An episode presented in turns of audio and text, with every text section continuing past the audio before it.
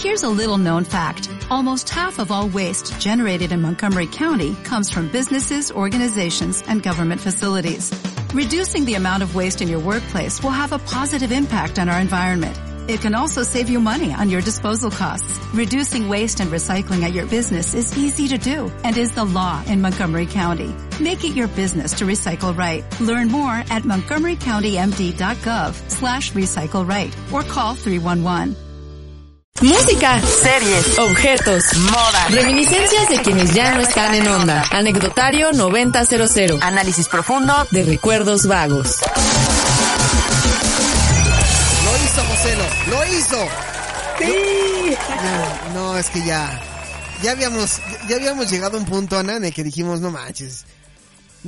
Cada vez que hacemos la, la misma estupidez al aire, Joselo y yo, sí nos vemos muy mal, muy, muy, muy, muy mal. Entonces dije, a ver, José, lo revisa ya, eh, así, pero con ojo de águila, la sección Anita, y quita lo que no debamos de tener ahí en el equipo. Y ya lo quitó, entonces, hizo bien. De hecho, celebro ya no tanto por la rúbrica, sino porque pusieron la correcta. José Luis Cruz.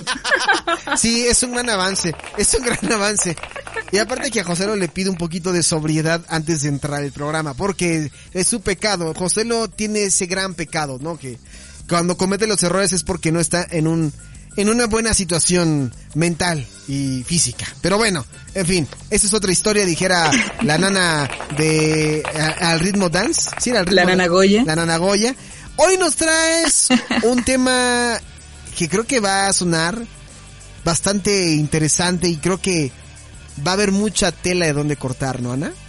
Sí, claro, y de hecho creo que da para más segmentos, pero improvisamos este con lo que teníamos a la mano. Ok, perfecto. Pues entonces, esta noche, Ana Muñoz, en el anecdotario 9000 a través del podcast de Now Music Radio, hablará sobre...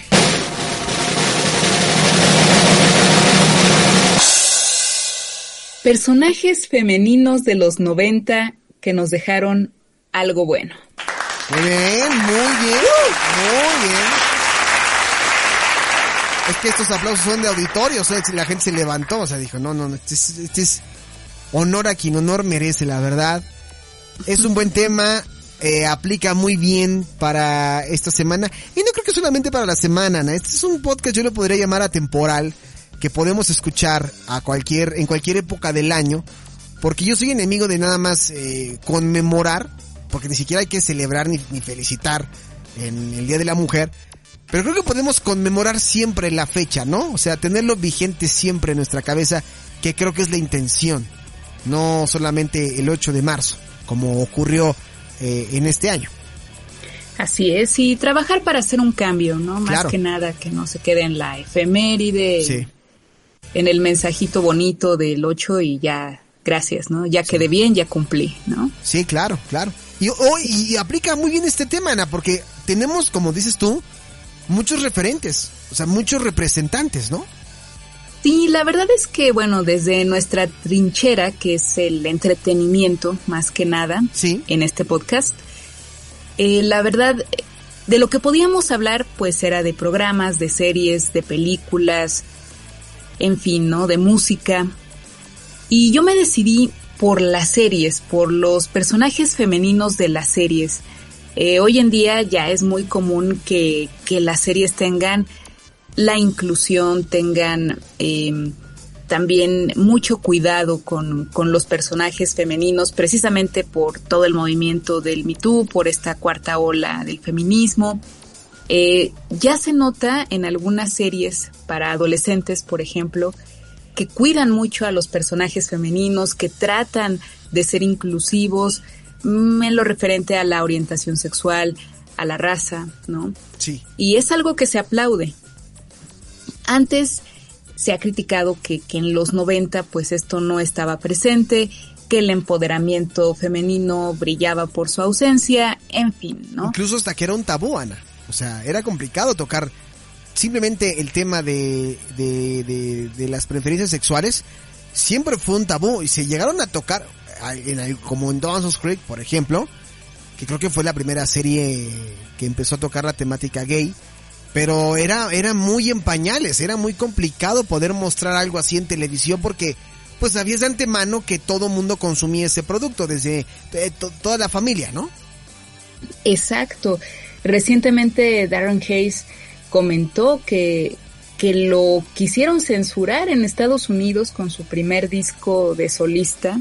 ¿Cómo? Porque le dijeron, es que, es que te ves muy gay en el video, ¿no? Del primer sencillo. Y pues como que no, hay que arreglar eso, ¿no? Así, tal cual, ¿no? Sí, no, no. Y aparte la carrera también que tiene Darren Hayes. O sea, no, y aunque no tuviera carrera, o sea, estamos hablando que no necesitas tener una carrera para, o sea, lo que no, no te estamos consumiendo por tus preferencias sexuales.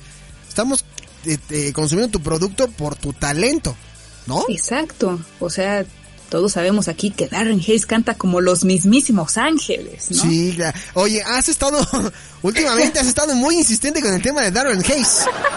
Siento como que, ya se nos... nuevo sencillo, ya les prometo que próximamente eh, sacaré esto que llevo en el alma y hablaré de Darren Hayes. sí, ya, ya, ya, te, ya te, te siento, andas muy aventando así como, este, pequeños eh, reviews así de no, y Darren Hayes esto, y Darren Hayes el otro.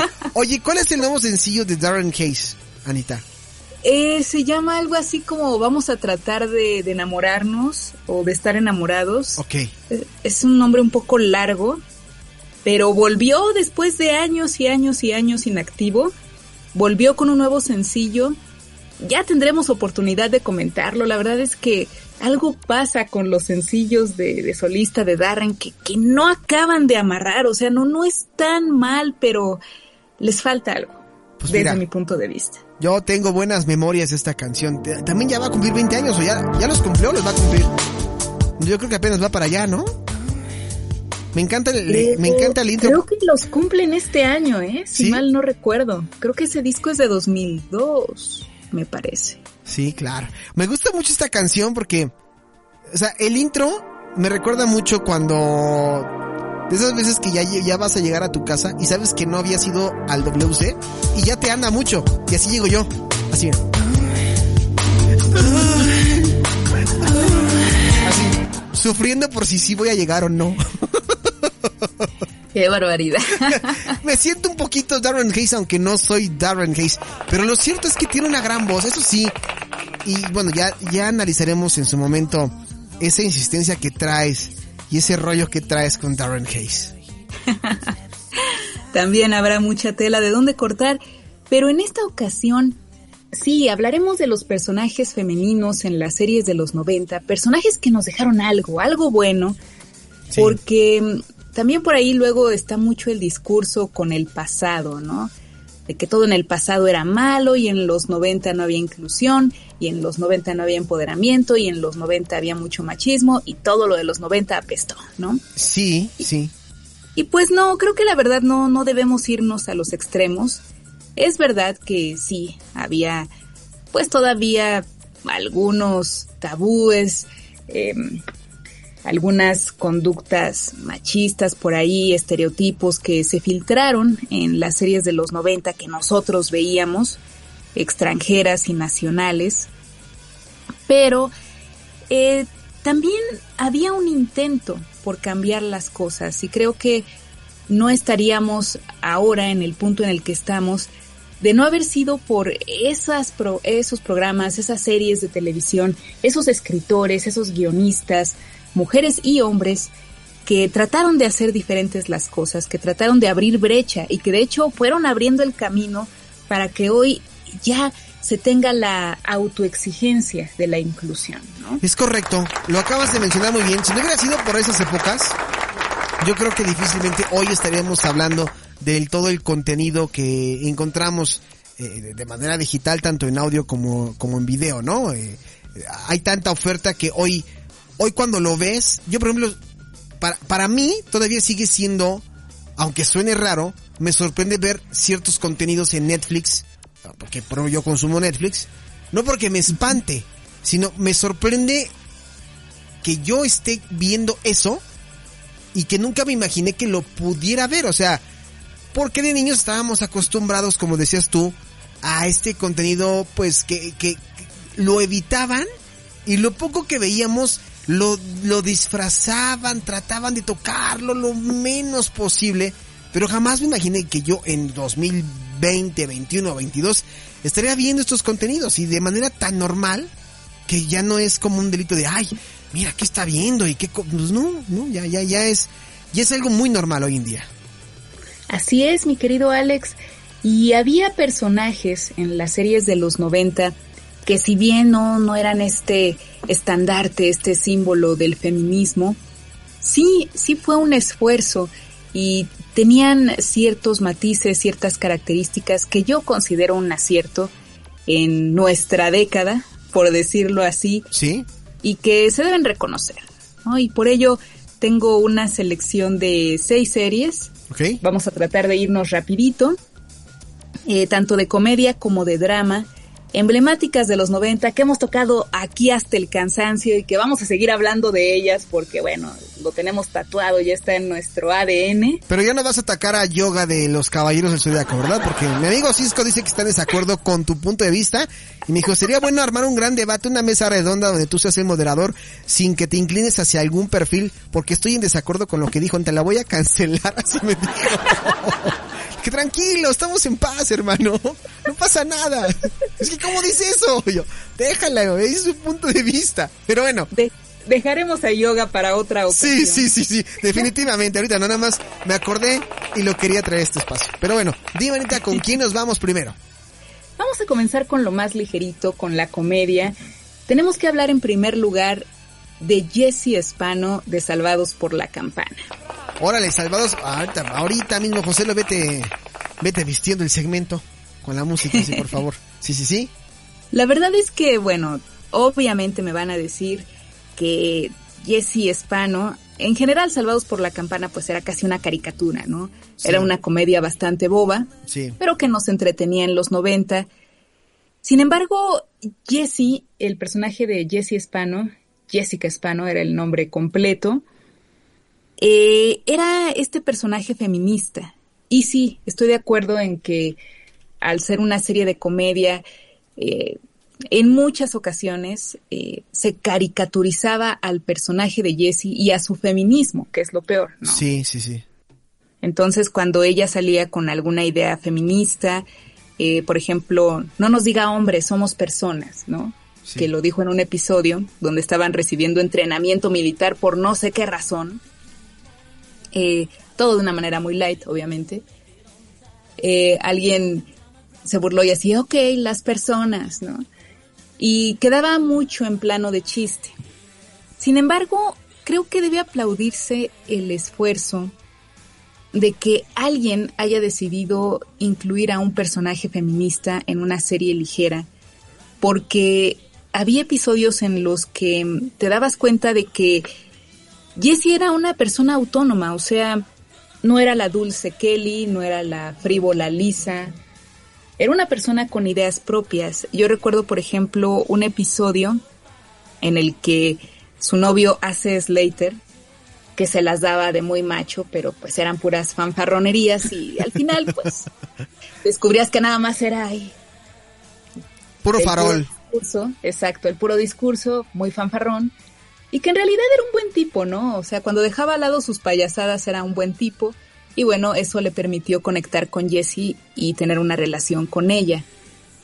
Y hay un episodio en el que él quiere ir a la playa, todos van a ir a la playa y se van a ir de pinta y creo que tienen horas libres y van a aprovechar para ir a la playa.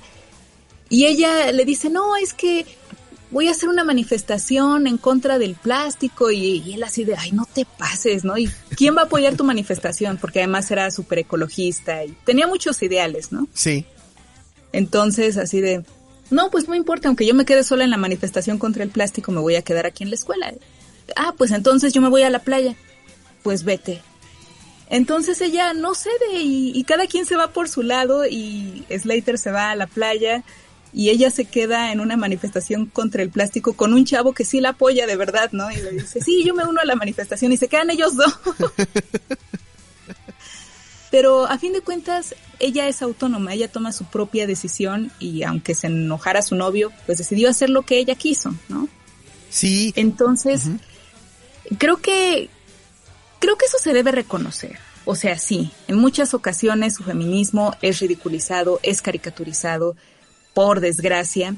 Sin embargo, el personaje de Jessie va un poquito más allá de los personajes bidimensionales, muy sencillitos de Salvados por la Campana, y creo que se tiene que mencionar porque por las razones que haya sido, ya es una semillita para un personaje feminista, un personaje empoderado, femenino, en una serie de televisión y particularmente en una Sí, y aparte estamos hablando, Ana, que digo, si fuéramos en el estricto sentido, si no me equivoco, estaríamos hablando de, de finales de los ochentas, principios de los noventas, ¿no? O sea, no estamos hablando justamente algo, algo netamente noventero que cobró relevancia en, en, esa década, sí, pero es un material que viene desde los 80, o sea, si somos más estrictos. Y mira, como dices tú, eh, a lo mejor fue ridiculizado, fue caricaturizado, pero al final del día ya, ya se empezaba a incluir este tipo de, de temáticas que a lo mejor, y me vas a dar la razón, cuando nosotros vimos la serie, jamás pasó por nuestra cabeza a qué se refería su, o sea, qué hacía su personaje, qué mensaje estaba enviando. Hoy, hoy lo dices porque ya lo has vuelto a ver o vuelves a ver varias veces la serie e identificas ciertos discursos, pero en su momento no nos dábamos cuenta. ¿Estás de acuerdo? Exacto.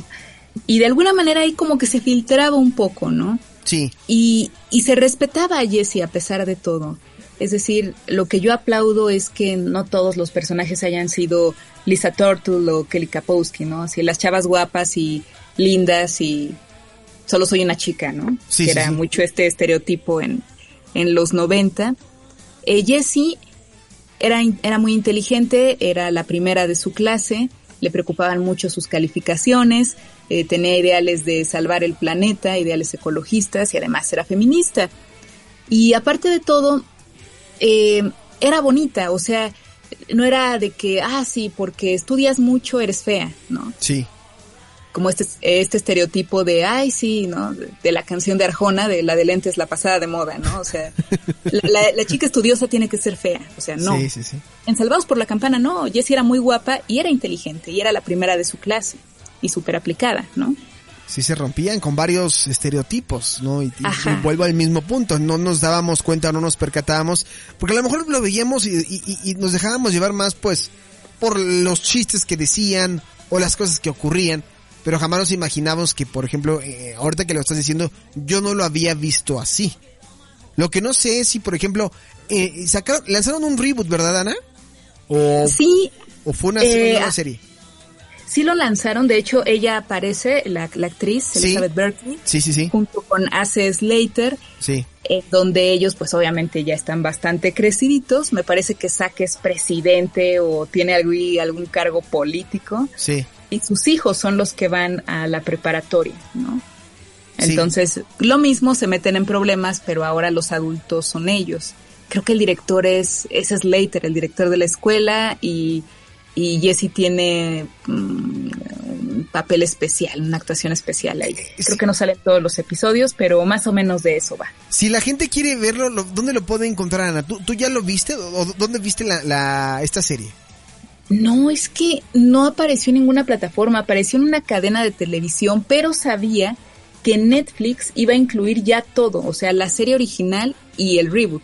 Ah, okay. No sé cuándo, pero sí había planes para que ya estuviera en Netflix, todo, todo, todo. Ah, yo lo único que le envidio a esta serie, además de lo que acabas de comentar muy acertadamente, y algo que envidio muchísimo, es la eterna juventud de Mario López. Se sigue viendo exactamente igual. Qué barbaridad, ¿eh? Sí, realmente dices, ah, ¿cuál es su secreto? Sí, es el mismo caso. Albert Clifford. Sí. Albert Clifford Slater, así se llama, ¿no? El, sí, el mismo, el mismo fenómeno que Avril Ramona Lavín, ¿no? Se siguen viendo igual. Pero bueno, ahí está. Salvados por la campana y vámonos con otra serie, ¿nona? Así es, vámonos con otra sitcom tengo que hablar de Sabrina. Híjole, ya sabía que ibas para allá, no sé por qué. Sí, por todo el cariño que le tengo a la serie. Miren, eh, Sabrina quizá no era un personaje que tuviera el feminismo, ¿no? En sus venas, así sí. tan marcado como lo quisieron hacer con, con Jessie en Salvado por la Campana. Pero eh, yo lo que le reconozco a la serie es que a pesar de que la actriz Melissa Joan Hart era rubia, de que era muy bonita y muy simpática, eh, no la encasillaron en este personaje de, ah, la popular, ¿no? Que era muy común en las series gringas de los 90. Sí. Y la chica popular andaba con el chico más popular y todo el mundo la quería y era porrista, ¿no? Sí. E-, ese era el, el, estereotipo que teníamos. El, de... el, estereotipo que durante mucho tiempo, incluso en las películas norteamericanas, lo, lo, lo, lo, y lo siguen haciendo, Ana, ¿eh? O sea, no es como que algo que ya haya pasado de moda. Lo seguimos viendo en películas, sean de comedia, de lo que tú quieras. Siempre vemos este estereotipo de, de la chica porrista, que aparte es, eh, luego la pintan hasta mala, ¿no? Sí, exacto, ¿no? Como la maldita. Sí. Me viene a la mente chicas pesadas. Exactamente. Sí, la odio. Eh... Tratas mal a la gente, pero bueno. Y lo que me gustó de Sabrina fue que a pesar de que Sabrina tenía todas las características para, para ser encasillada en este personaje de la chica popular, porrista o de la rubia tonta, tristemente, que era un estereotipo muy socorrido también en los 90. Sí. La hicieron una chica que no era ni de aquí ni de allá, o sea, que no encajaba en ninguna categoría. Y por eso Libby Chesler, que era su archienemiga, la llamaba fenómeno.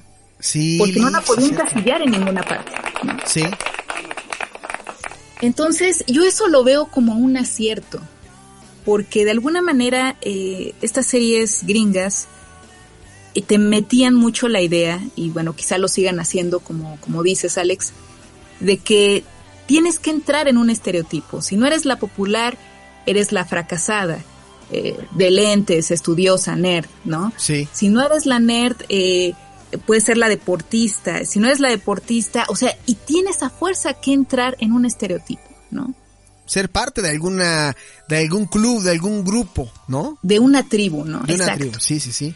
No puedes ser tú misma. Y Sabrina, me gustó mucho que en las primeras temporadas, en las primeras, porque ya después como que ahí el personaje, no sé qué hicieron con él. Sí. Pero en las primeras temporadas me gustó mucho el matiz que le dieron, que era una chava, ok, sí, bonita, atractiva, simpática, pero que le gustaba la ciencia, ¿no? Sí. Que se quería meter al club de ciencia y le decían, es que eso es para nerds, y así de, ¿qué onda? Pero a mí me gusta la ciencia, ¿no? ¿Por qué tengo que ser nerd? Porque me gusta la ciencia. Sí, claro. Y que además, sí, eh, tiene novio que es Harvey, descrito en muchos canales de YouTube como el hombre perfecto o el novio perfecto. Sí. Que la otra vez, perdón Anita, que haga un paréntesis, que la otra vez, por cierto, no sé de por qué de la nada, me apareció en YouTube el final de Sabrina que ya no me acordaba. Y lo vi, dura como dos minutos. No les voy a decir cómo se llama, pero búsquenlo.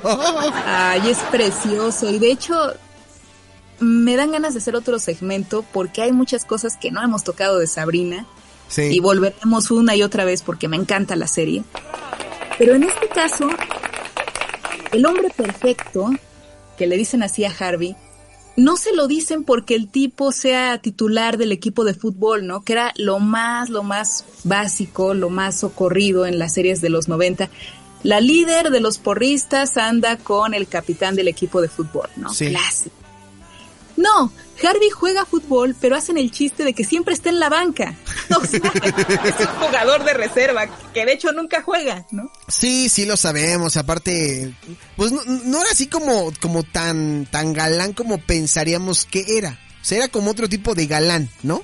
Exacto, o sea, sí era atractivo y tenía lo suyo, pero no, no era este estereotipo del triunfador, ¿no? Sí. Y tampoco el capitán del equipo de fútbol cabeza hueca, ¿no? Sí. Pues era un chico sensible que sí le gustan mucho los autos, pero también piensa mucho en Sabrina y de verdad la quiere, la quiere, la quiere de verdad. O sea, todos estábamos encantados con, con el amor de Harvey y Sabrina, ¿no? En los 90, a pesar de que era una serie de comedia, o sea, veíamos los poderosos sentimientos de Harvey hacia Sabrina y decíamos, wow, ¿no? Qué bonito.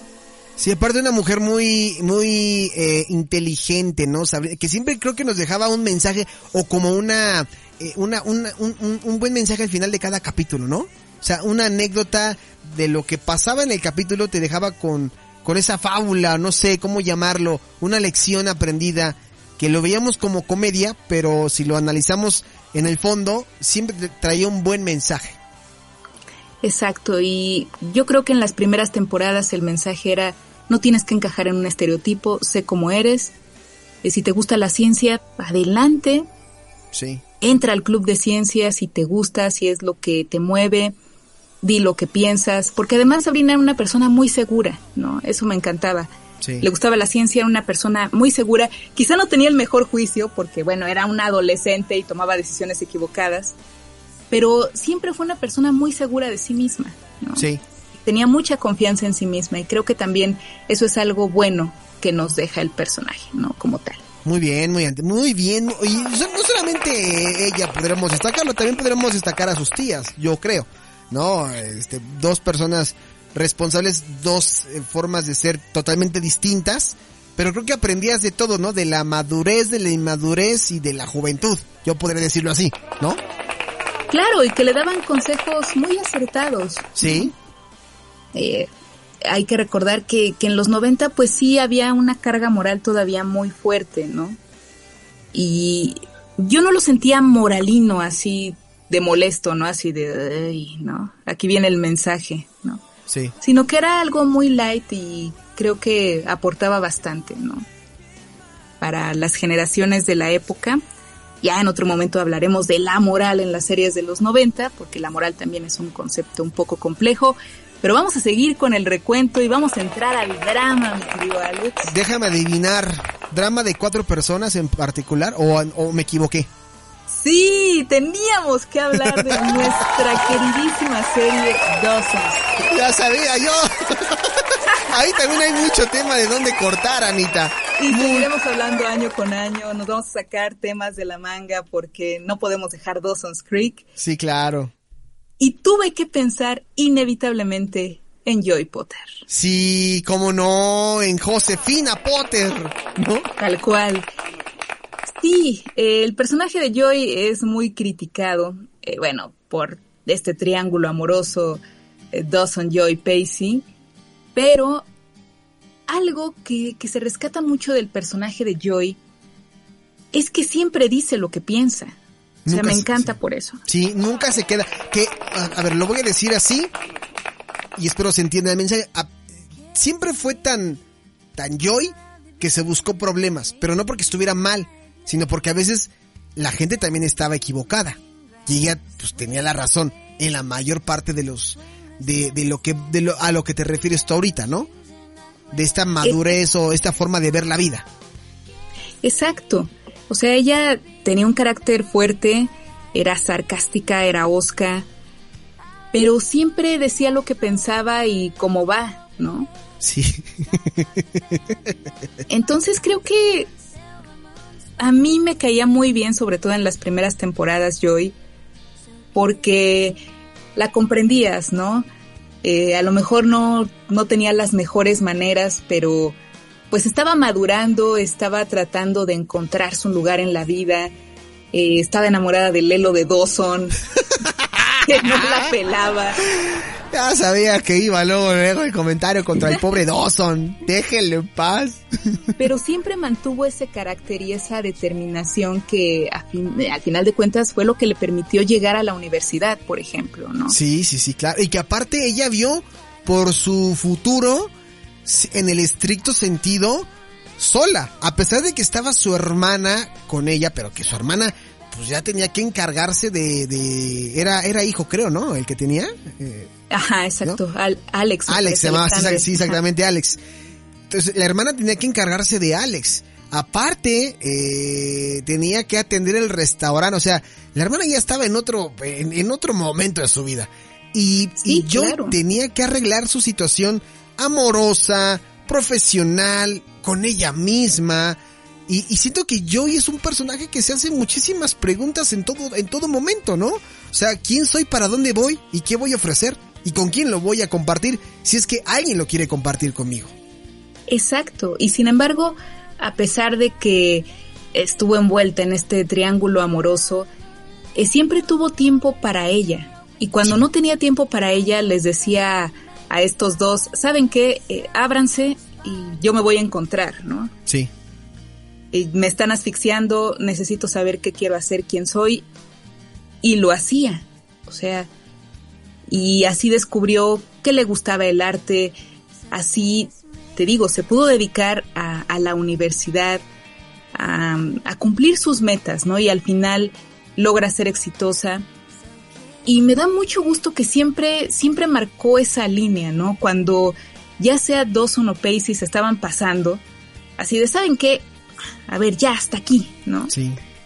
Recuerdo mucho, eh, no sé qué temporada fue, cuando ya andaba con Pacey, ya iban a salir de la preparatoria, que Pacey se da cuenta de que se van a separar porque ella ya va a la universidad y, y él pues nada de nada, no lo logra. Sí. Se, se, empieza a poner muy pesado Pacey, empieza a tener ahí como una crisis. Pues miedo, ¿no? Al final del día. Eh, exacto. Y, y, trata mal a Joy, empieza a enojarse por todo, o sea, de por sí el carácter de Pacey no era como el más amable. Pero fue con el que se quedó. Exacto, y así como tenía momentos muy lindos, muy tiernos, por el cual, por los cuales destacaba sobre Dawson. Sí. Eh, en esa temporada empieza a tener ahí actitudes muy extrañas, a enojarse por todo, a reclamarle a Joy, hasta que Joy le dice, ¿sabes qué? Ya, cállate, ya basta. O sea, yo no tengo la culpa de que yo vaya a la universidad y tú no. O sea, ¿qué te pasa? ¿No? Sí. Y me encanta porque a pesar de que lo quiere mucho, o sea, siempre tiene bien puestos sus pantalones y, les di y le dice, o sea, te estás pasando, ¿no? Y, y no deja que, que, pasen sobre ella, ¿no? Oye, Anita, ¿tú, tú a quién, o sea, ¿qué, qué diferencia encuentras? Porque ahorita estás hablando, pues, sí, de una mujer eh, madura que nunca se dejó. Pero, ¿qué podrías tú decir del caso de, de Jen? Bueno, Jen tiene otra psicología, o sea, creo que también algo que debemos destacar en las series noventeras es que teníamos una gran variedad de personalidades sí. dentro de los personajes femeninos. ¿no? Sí. Eh, siempre encontrábamos a una chica que en apariencia era fría, pero que su corazón estaba lleno de sentimientos y que a lo mejor había pasado por momentos muy difíciles en su vida y por eso no se abría. También tenemos a una chica que en apariencia parece superficial, pero su vida no es tan superficial, ¿no? Sí. Y en el caso de Jen, al principio ella parecía la chica perfecta, ¿no?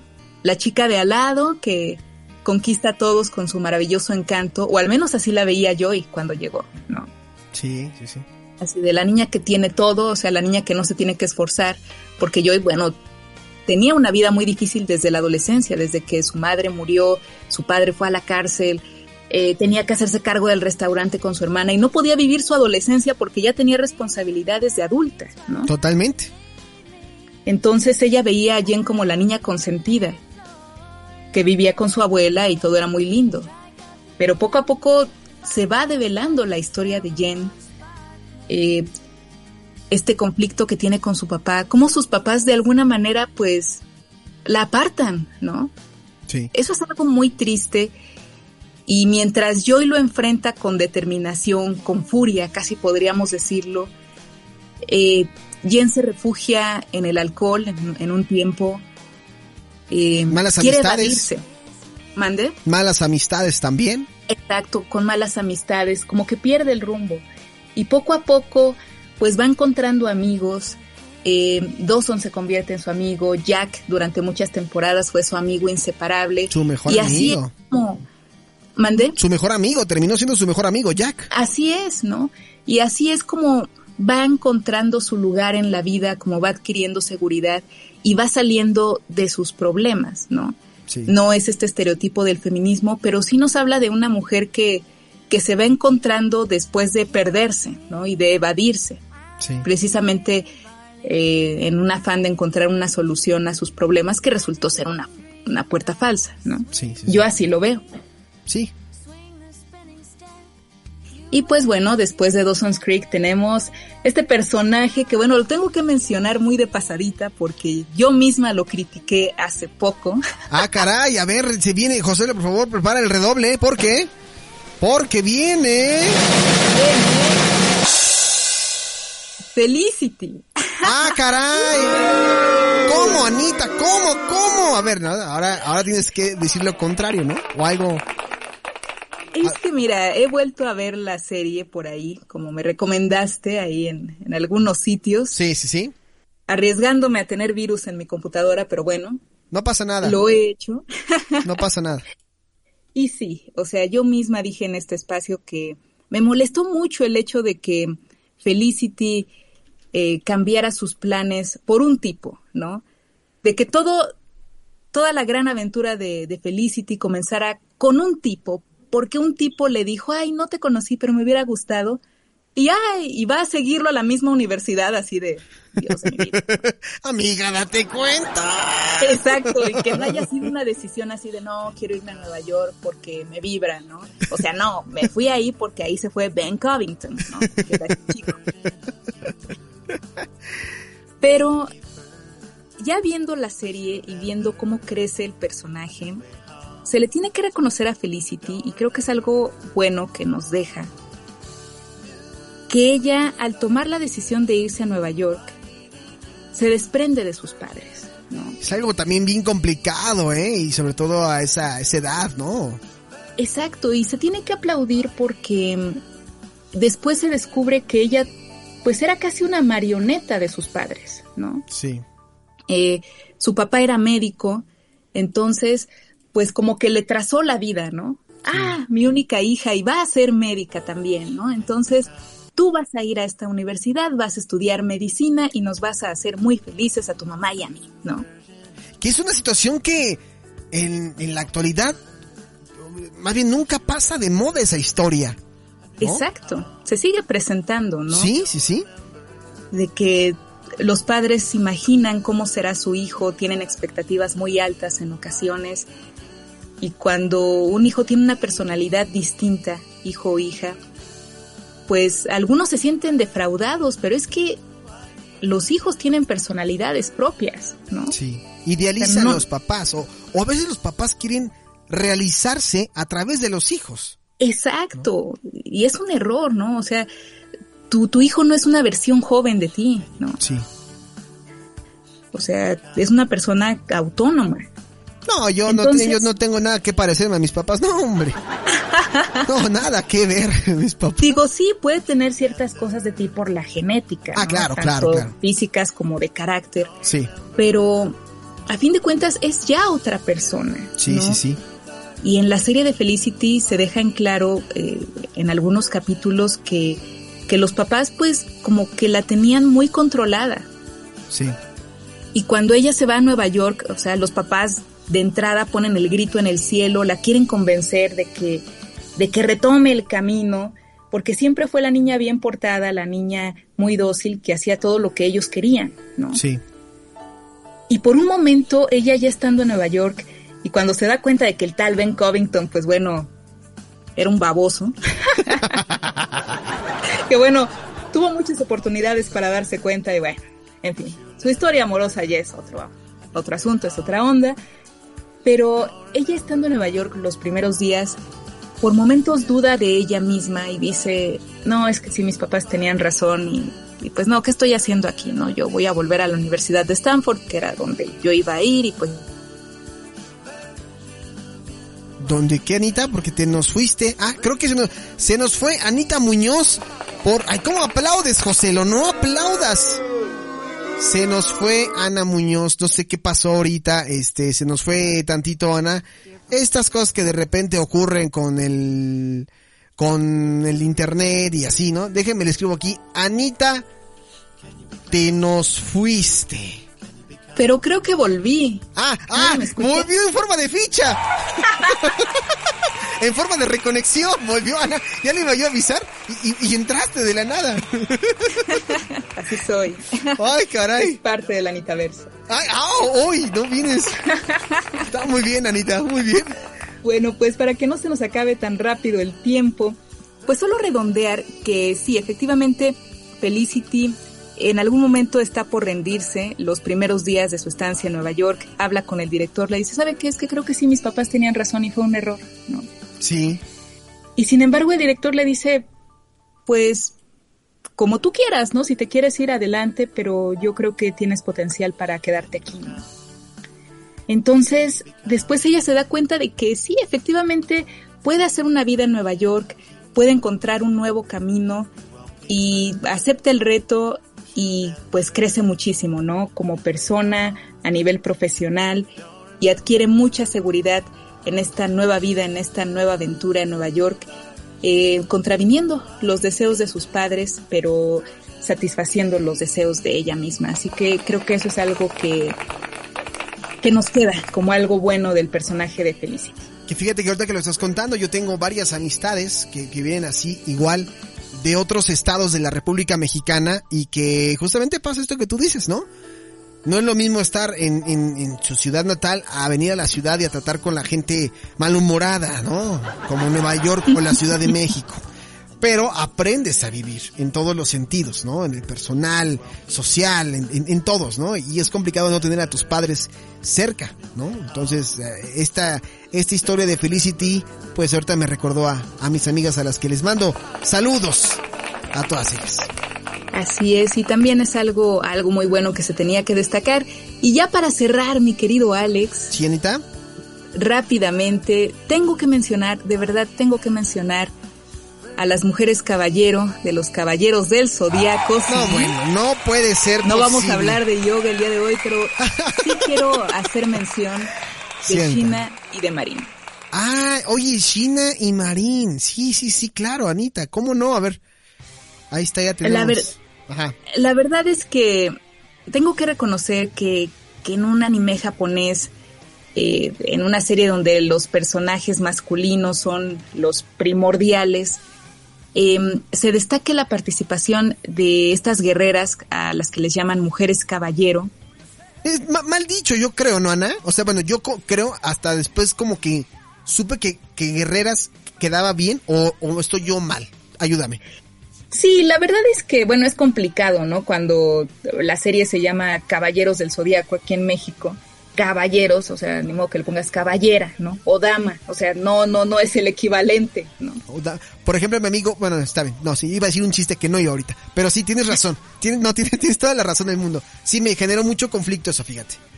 Entonces, eh, pues bueno, la salida era ponerle mujer caballero, ¿no? Sí, sí. Pero en todo caso, yo creo que se tiene que destacar, en primer lugar, que Los Caballeros del Zodíaco era una serie, insisto, repito, que veíamos niñas y niños, ¿no? Sí. Y creo que era algo muy padre, bueno, al menos a mí me tocó y tuve esa fortuna, de que los niños no te discriminaran porque te gustaba una serie que aparentemente iba dirigida a ellos, ¿no? Sí. O sea, yo me acuerdo en esta fiesta que comenté en el segmento de los caballeros, que niños y niñas entrábamos por igual a la piñata de los caballeros del zodiaco, teníamos nuestras playeras y era así de, oye, no te pases, Panchita tiene la colección de los caballeros del zodiaco, hay que decirle que nos la preste así, ¿no?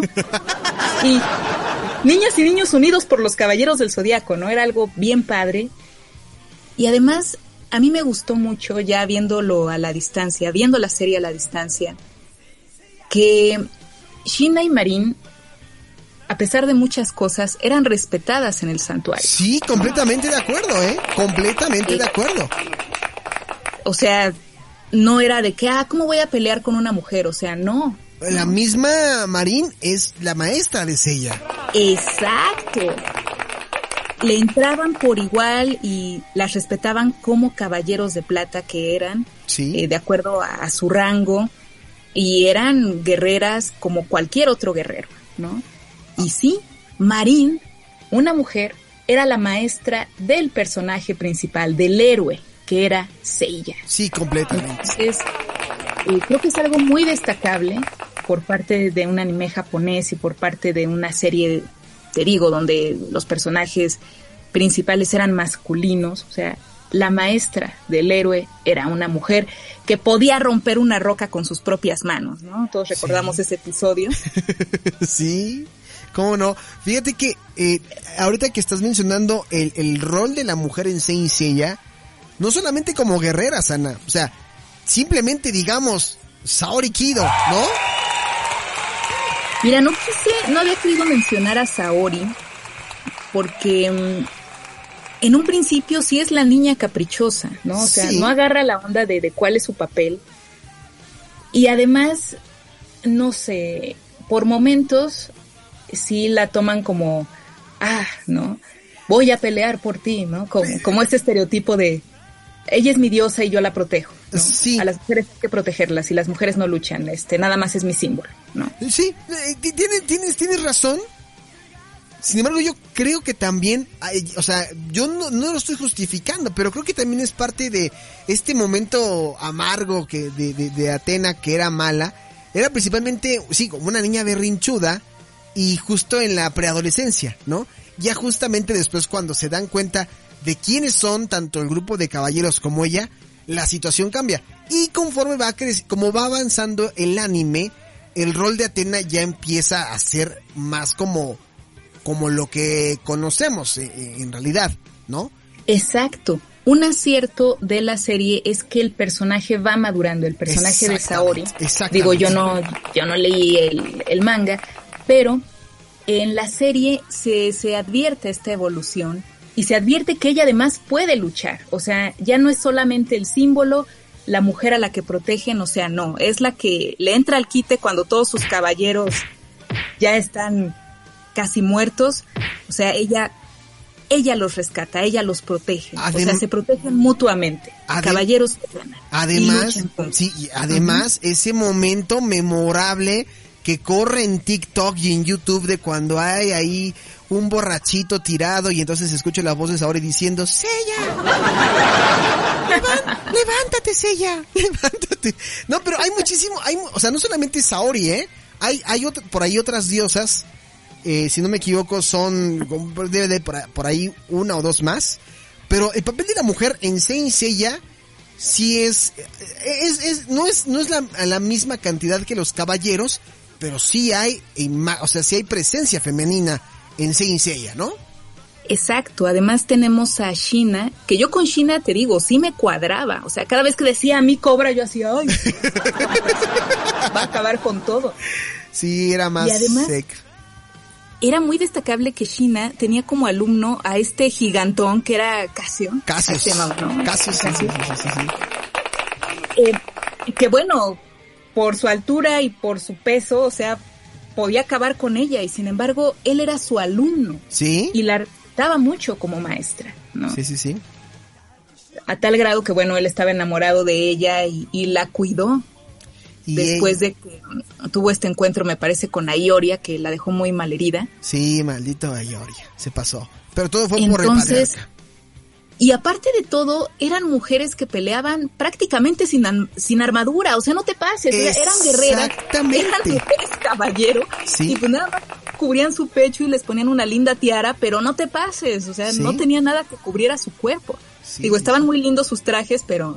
No, sí, sí, sí, no, sí, tiene toda la razón del mundo. Y conforme, conforme, hace, bueno, ahorita voy a cerrar con un comentario de, de algo que le pasé a Ana. Eh, pero si algo me queda muy claro, es que en este momento se me acaba de olvidar lo que te iba a decir. Entonces, entonces puedes proseguir, Ana Muñoz. Ya tengo que tomar vitaminas, carajo. No puede ser, se me fue, se me fue lo que te iba a decir. Es que te iba a mencionar, lo- te iba a mencionar lo que te compartí de la, de, de Ah, un, claro de un video. Eh, No he tenido le- oportunidad de ver. Ajá. no, no, eso, eso es para que te sientes ahí una hora, Anita, y agarra tus palomitas. es que yo sin querer estaba buscando, estaba viendo algunas cosas de Saint Seiya el domingo, y de repente llegó así el video de la historia de Saint Seiya. O sea, yo nunca había visto una biografía o un documental de Saint Seiya tan bien explicado desde, ya me acordé que te iba a decir, desde los inicios en los 70s, 80s hasta lo que conocemos ahora. Ahora podemos ver en Saint Seiya personajes femeninos que antes no sabíamos si eran mujer o hombre hasta que sabíamos que Iki le decía a su hermano este Sean, pero muchos pensaban que Sean era mujer al principio y luego que no. Y las series de ahora tratan ya de abordar, o sea, de darle el personaje de Andrómeda a una mujer. No sé si tú lo has visto, Ana, pero sí ya hay más presencia de mujeres, incluso hay una de las versiones de Saint Seiya de, de mujeres. Hijo, sí, creo que, bueno, la versión exclusiva de mujeres no, no sabía de ella, pero sí, sí supe que en la última versión de Los Caballeros del Zodíaco, el personaje de Andrómeda es una mujer. Sí. O sea, el que interpretaba a Sean. Y no estoy tan segura de que eso haya sido un acierto. O sea, no tienes por qué eliminar a un hombre sensible, ¿no? Que un hombre que no tiene así esta ideología de, ah, luchar, ¿no? Que no le gustaba hombre- pelear. un hombre que de hecho no le gustaba pelear y que es muy sensible. O sea, ¿por qué eliminas una característica así de un personaje masculino? O sea, los hombres también tienen sensibilidad, ¿no? Claro. Y sí, no, no lo considero un acierto. Pero por otra parte, eh, bueno, la evolución de Saori, ya lo dije, me parece muy buena. El hecho de que se respete a, a Shina y a Marin como caballeros de plata en el santuario me parece también muy acertado. Recordar también que, que Marin y Shina ayudaron a Seiya a llegar ante Arles en la saga del santuario. Claro. Y si no es por ellas, no llega, ¿no? Sí, sí, sí. Le prestaron su Y mascarita. Sí, exacto. Además, eh, sí es muy criticable este aspecto y lo tengo que mencionar, de que tengan que esconder su feminidad para que las consideren guerreras en serio, ¿no? Sí. Esta onda de cubrir su rostro y de que si un hombre las ve, lo tienen que amar o lo tienen que matar, o sea, no te pases, ¿no? No, imagínate que eso fuera así, ¿no? Este, y además, ¿y qué tal si el hombre X? O sea, ¿por qué lo tienes que odiar o lo tienes que amar? Solo espero Pero- que Cisco González no esté escuchando esto. No, estoy en desacuerdo. Hagamos una mesa redonda. Pero eh, me agrada mucho la idea de que la maestra del héroe sea mujer y de que ellas también instruyan a hombres y que los hombres, a pesar de ser unos gigantones como Cassius, las respeten porque son sus maestras, ¿no? O sea, creo que eso es algo muy, muy rescatable de, de esta serie de los Caballeros del Zodíaco en los 90. Y pues con eso concluimos, mi querido Alex, porque si no nos quedamos aquí hasta las 12. Sí, nos seguimos como gordito en tobogán, ¿no? Así nos aventamos todas las... Porque hay muchísimas series, pero bueno, ya gradualmente estaremos hablando de todas ellas. Quedan muchos, este, muchos momentos en este espacio, así que no se preocupen por lo, por, por- por lo pronto. Ahí estuvieron algunos para que también los analicen, los vuelvan a ver y digan, pues sí, sí tienen razón, o saben que a lo mejor no coincido, o sí coincido, o yo creo que también esto. Háganlo saber eh, a través de redes sociales y también a través de nuestro teléfono de WhatsApp para la gente que no sabe que tenemos WhatsApp. Así es, Now Music Radio, el podcast tiene WhatsApp y en estos momentos estoy pasándoles el número telefónico que es el 55 55 ya se me ah, está, 55 61 56 84 35 55 61 56 84 35 casi las 24 horas del día lo que ustedes quieran escribir ahí les van a tener en 90 y 2000 el podcast o escríbanos y déjenos sus opiniones. Anita ¿cómo te pueden encontrar a ti en redes sociales? Mi cuenta personal de Twitter, arroba ana-mzr. Mi cuenta de Instagram, analyzemz, analyze con Y y S. Mi página de Facebook, Ana Muñoz, presentadora de noticias. Y todos los domingos, de 8 a 9, en Inver Noticias, Horizonte 107.9 FM y XCB 1220 de aquí en la Ciudad de México. Escúchenla porque a mí me pasó lo que nunca. Mi cuerpo me levantó muy temprano. Demasiado temprano, tan temprano que pude escuchar con anticipación, con mucha anticipación, Anita Muñoz. Siempre llego así corriendo, pero esta vez sí fue como mi, reloj biológico. Pero bueno, en fin. Anita, te mando un fuerte abrazo y muchísimas gracias por compartirnos esta información aquí en 90 y 2000 el podcast. Claro que sí, muchas gracias a ti, Alex, y a todos. Bye. Cuídate mucho, Anita, nos vemos. Bye, abrazos. Bye bye. Ahí estuvo Ana Muñoz en el anecdotario 9000 y vámonos rápidamente con la canción, ¿no? Vámonos a escuchar esto que dice así. Por cierto, el caballero de Villa Sotoch no está en el santuario hoy. Pero sí se enseña. Rezamos.